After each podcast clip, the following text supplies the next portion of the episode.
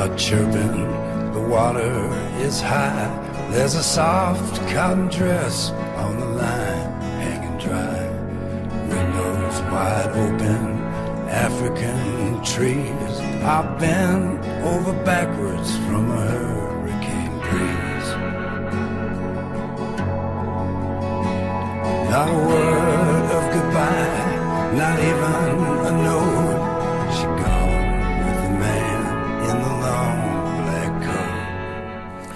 Können Sie sich einen politischen Horrorroman vorstellen? Ich sehr wohl, seit ich Dana Grigorschas Die nicht sterben gelesen habe. Ein politischer Vampirroman 2.0.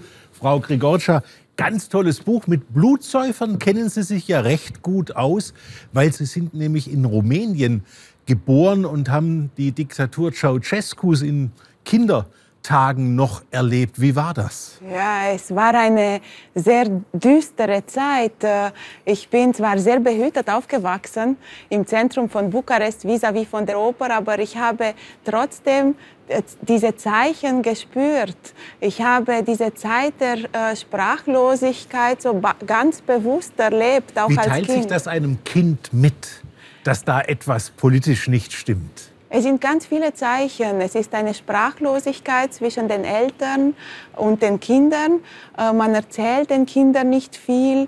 Ähm, Ich habe äh, schon bemerkt, dass die Eltern zum Beispiel hin und wieder geschwiegen, plötzlich geschwiegen haben, als ich reinkam, weil sie Angst hatten, dass ich äh, etwas mitbekomme von ihren politischen Diskussionen und mich dann verplappere und die ganze Familie in Gefahr bringe. Habe ich ein paar Mal.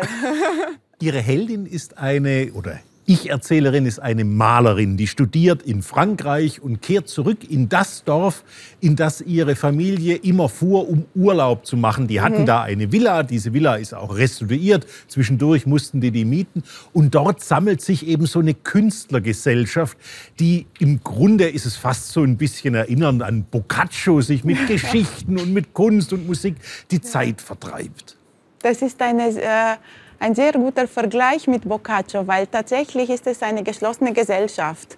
Also man lässt nicht die, die, die Welt an sich heran. Man, man schafft sich so seine kleine heile Welt äh, und man, man hofft, durch die Kultur äh, heil aus der Geschichte rauszukommen.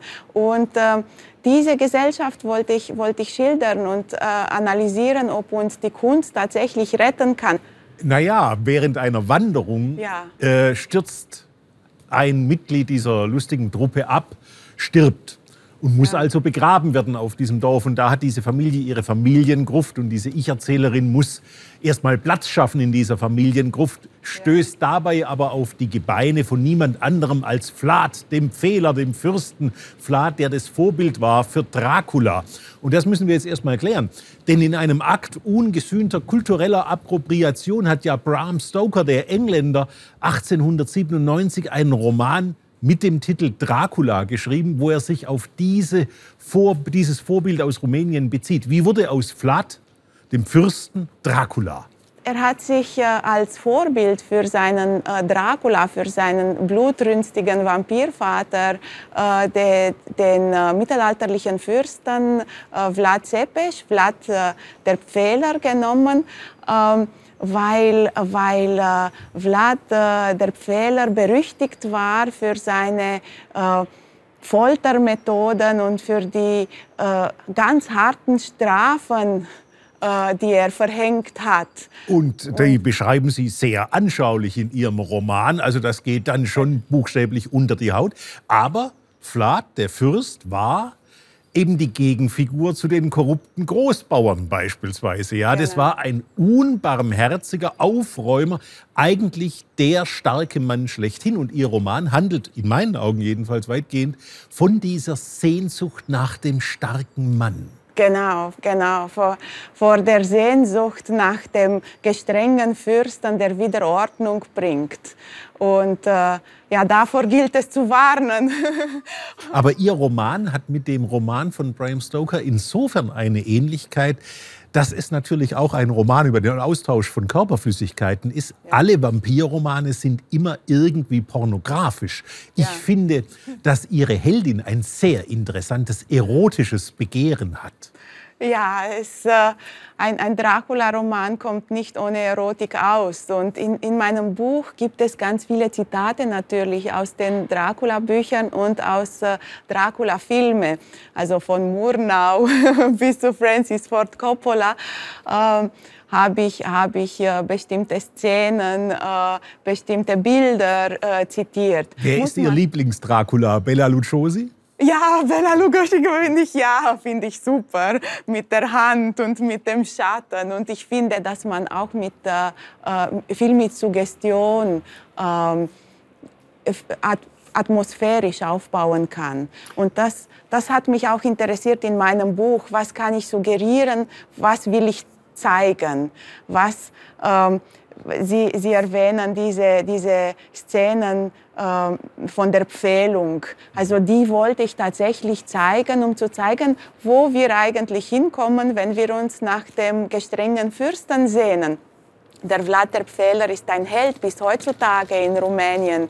Sie haben Ihren Roman Ihrem Mann gewidmet, Perikles Monjudis, der ebenfalls Schriftsteller ist. Ja, und der sie herzlich grüßen lässt. Nein, aber ernsthaft, ja. wie ist es, wenn man zu zweit schreibt? Uh, wir lesen uns hin und wieder aus unseren Büchern vor und uh, wir kommentieren einanders Bücher. Nach dem Frühstück, wenn die Kinder aus dem Haus sind, in die Schule gehen, noch am, am Frühstückstisch zu verweilen und einander vorzulesen und uns, uh, und uns über die Welt auszutauschen und die richtigen Worte zu finden.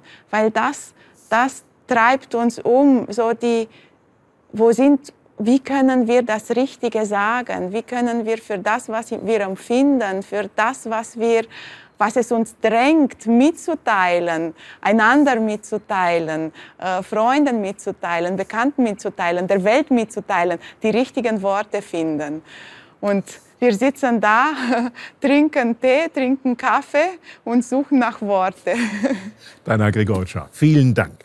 Die nicht sterben, ein politischer Vampirroman. Für mich war es Liebe auf den ersten Biss, erschienen im Penguin Verlag.